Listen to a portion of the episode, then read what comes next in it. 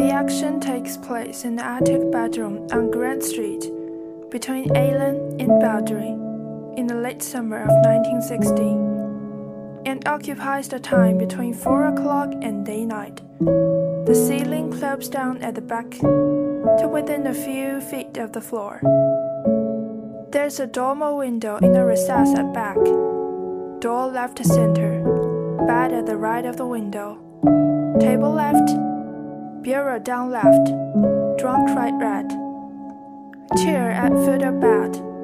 The room is in terrible disorder and confusion, faintly seen in the glare from open window as curtains rises. Joe is discovered lying on the bed asleep, snoring gently, dressed in the undershirt and trousers. He is good looking, powerfully built, 24 years old. Nora comes in and lights a candle on the bureau. She is a wistful looking girl of 30. Nora, is that you? Oh, I didn't mean to wake you up. Going back to sleep. I haven't been asleep.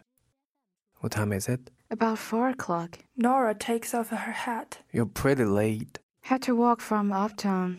Nora takes off her jacket. How far uptown? Oh, way uptown. I let the crowd shape me like a fool and didn't have seen enough to get car fare. You, you don't realize how hot you are till you sit down. Poor kid. You must have had the gas lighted to make it as hot as this in here. Lord, I'm so glad to get home. You didn't bring in nothing? Not a cent, Joe.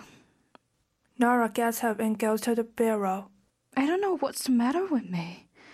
Is that darn fever blister? If I had had only had seen enough to get some camphor that first day. But it's most well now. Can't hardly notice it anymore. Of course it's perfectly well. There won't be a trace of it tomorrow. I ought to have tried to go out these two days the first week when it was so bad. Everybody was afraid of me. It made me feel like a leper. I lost my grip in some way, and now I can't get it back. It all depends on yourself. The candle was picked up then. If you are sure of yourself, you have luck. If you aren't, you don't. That's all there's to it. If I had a wee bit of sniff tonight, I'd have got some money out of that crowd. But drinks don't brace me up somehow. She says as she sits on the foot of the bed. Um, that's right. Poor boy. Have you been lying here all night in this heat waiting for me? It's hard luck on you, Joe. Oh, I thought I'd go crazy tonight. My nerves are just all to pieces. I don't think I was going to get some money this time. Hey, why don't you take your clothes off and come on to bed? Nora gets up and takes a pocket of cigarette out of the jacket. I swept these for you. Anyway, here, She throws him the box. Gee, ta. Joe. I wish you wouldn't say ta. I don't know why I hate it so. She begins to undress as she goes up into the recess. All right, missy. Come on, stuff, uh huh. Joe gets up to light his cigarette with the fire of the candle. No, it, it doesn't matter. I'm just nervous and irritable. Don't pay any, any attention to anything I say. If I get some money tomorrow, I just don't know what I will do. It's terrible to be so dependent on anything as that. Four days. No, tonight's Saturday. Well, that's four days in it. We finished up that last stack Tuesday night. That's right. I wouldn't have believed I'd, I could go so long. I don't see how you stand it, Joe. All night like this. Do nothing. I've been out. Don't worry about me. I can get on without the stuff for a while. I can't. But I have been using it so much longer than you have. Nora, dressed in kimono, came down with a cigarette on her hand. She lighted the cigarette with a candle and took a deep drag on the cigarette.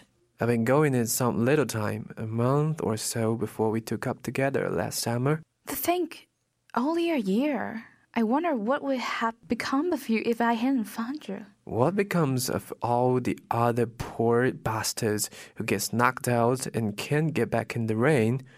I don't know. That's the trouble with you boys. You're brought up with only one idea to fight. If anything does happen to you, you're not fit to do anything else. You're only 24 and you're done. Be 24 in October, I guess. Lord, it makes me feel so old. That's how you stand the strain the way you do. You're as firm and strong as you ever were. And look at me. Well, if a fellow has to do as much training as I used to, he more or less keeps in condition, I guess. I feel so old and tired and discouraged, Joe. If I didn't have you, I don't think I could go on with it. Nora sighed as she lied down beside him. Joe tightened his arm around her and professed. I'm sticking to you, see? I never thought of your leaving me. She puts her arm up about his head and strokes his hair. I love you so much, Joe. I love you more than anybody else who ever loved you. If you live to be a thousand years old. I don't reckon anybody loved me much if I was that old. I should. But you're only a baby now, a little old infant. She snuggles up to him and presses his cheek to his and whispered, Joe, Hmm? my darling. This time, Jill gathered her closer for a quite long time. Tired kid? No, not now. I get strength from you. You've got plenty of strength for both of us, haven't you? Hmm? It's funny, ain't it?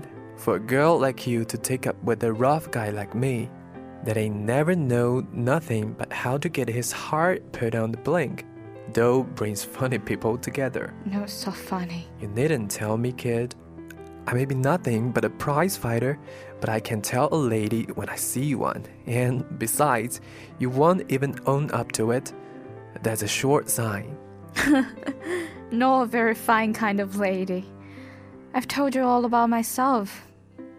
I did work on the Evening Sun, and before that, I used to live on a farm in T- Kentucky, and that's all there is. Well, that's what you say. I don't want you to tell me nothing you don't want to. Joe moved his position slightly and inquired gently. Are you alright? Yes, I got something I want to talk to you about. We're up against it. I know we are. And yet I can lie here like this, and it doesn't seem possible that there's such a thing as trouble in the world. It's so serene to lie still and just to stroke your hair. I don't want ever to move again. I can feel your heart beating. Do you feel how much faster mine is going than yours? Yeah, The elevated sounds like wind, like a spirit that can't rest. The spirit of the city that goes on and on, day and night, and never stops and never will stop. No matter what becomes of you and me, but when I'm lying close to you like this, touching you, there's a sort of electric current that radiates from you all over because you're so alive. What was I going to say? What was I talking about? you was talking about El. Yes, I was going to say while I'm lying close to you like this, it all seems so far away, doesn't it? It's like lying in the bed and listening to the sea. There may be deaths and storms and shipwrecks and things out there, but they're far away. They can never touch us. I wish we could get a good old sniff and forget our troubles, right? Poor Joe. Nora raised up and sat on the side of the bed again. I declare I thought I could go crazy tonight. I haven't got a nerve left in my body. I wanted to know what you were doing. I thought all sorts of foul things. I could picture you getting desperate and breaking in somewhere and getting locked up. And I don't know what. I could have got some stuff tonight at that. What do you mean? How? Who? The landlady, She was up here talking to me about it. When she knows how broke you are, we owe her two weeks' rent. No, I guess she would have give me some. How do you mean, Joe? You know, Do you mean to tell me that woman has been up here after you again?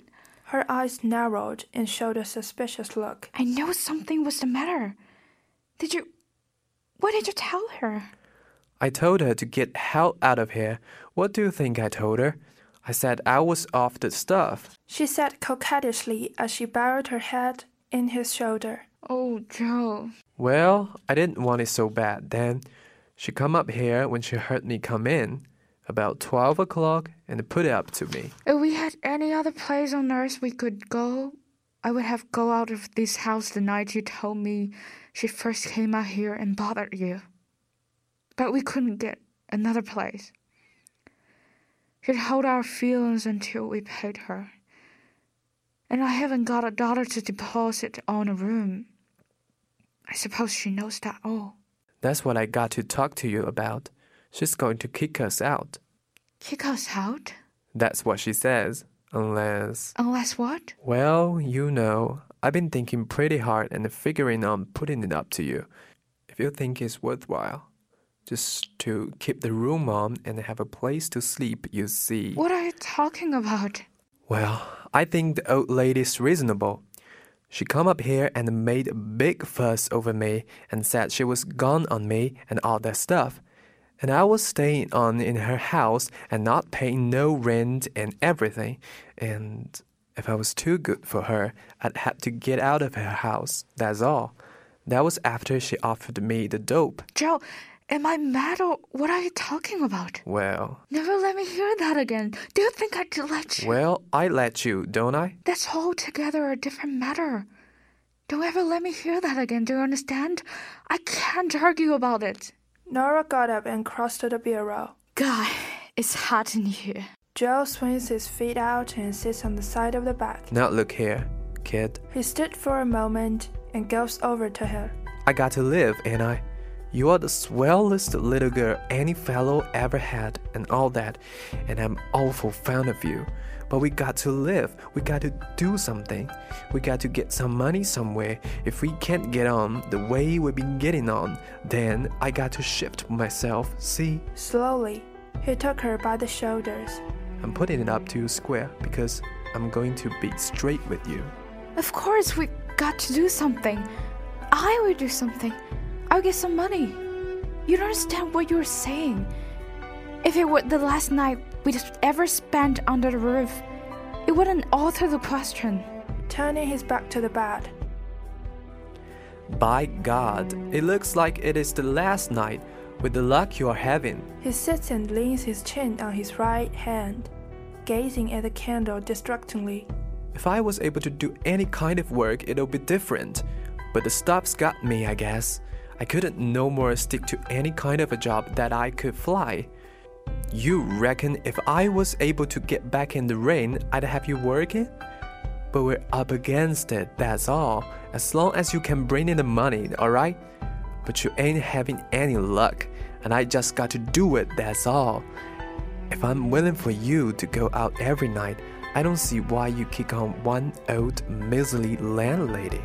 But Joe, you don't understand. Listen to me. Nora crossed to the bed and sat beside him. You don't love me the way I do. It isn't your fault. It's the way you're made. I can go out, as you call it. It's a sort of sacrifice to you, a sort of way of showing how much I love you. It doesn't matter about me. You're the clean part of me. You're the part I live for. And you're sacred. Do you understand? Clean. Sure, I get you. Joe said so as his eyes still fixed at the candle, while Nora slipped down on one knee and buried her face against his arm at the time. And I've always been straight with you. I think a whole lot more of you than you think. Go on. Say you love me. I love to hear you say it. I love you, alright? And I'll stick to you. He put his left arm around her and said, But we got to live, ain't we? We got to get some money in some way. And if you can't get it, I got to. That's if we're going to stick together. No, you haven't, Joe. I'd rather be dead. She raised her body up from the sweet arms. I will starve to death before I see you do that, and let you starve to death. The horrible old slut, I think I'll kill her. She got up from the bed and went up to a calf and looked out of window. Oh, we can get out of here if you want to. You don't have to be her. There is more than one way of picking up money round this town. Nora turned back towards him with cased eyes. What do you mean? I guess you must know. It's the only way I see. I ain't got nothing but my looks. She turned her back to window again. Joe, don't talk like that, please. We got to, kid. We're up against it. I'm going to be fair with you. That thing you got on your mouth ain't going to get well so as you can't see it for two or three days yet. We'd get kicked out of here today. What the hell can we do? Sleep in park? I guess not. Not while I got a way to make easy money. Why, kid? I wish you see the number of them tries to speak to me every time I go out. It's easy, I tell you, and there's good money in it. I don't like to talk about it, especially with you, but we got to, if we're going to stick together. We can get a nice room somewheres and keep a little stuff on hand all the time. I ain't going to leave you, but I got to have the stuff, that's all. He said as he lay down on the bed and turned towards the wall. I've gone without it four days now. Nora came down, crossed to the trunk, and said, You're a strange boy. She sat on end of the trunk, facing him, and went on. Can't you see that you're the only thing I've got left in the world? But I ain't leaving you, I tell you. Don't you understand that I found you when you were done, out done for? That you belong to me? I saved you from this everything. I suppose a year ago. Don't you see, darling? But I'm not. Gee, Nora, can't you listen to me? I don't want to do it, but we got to, to live.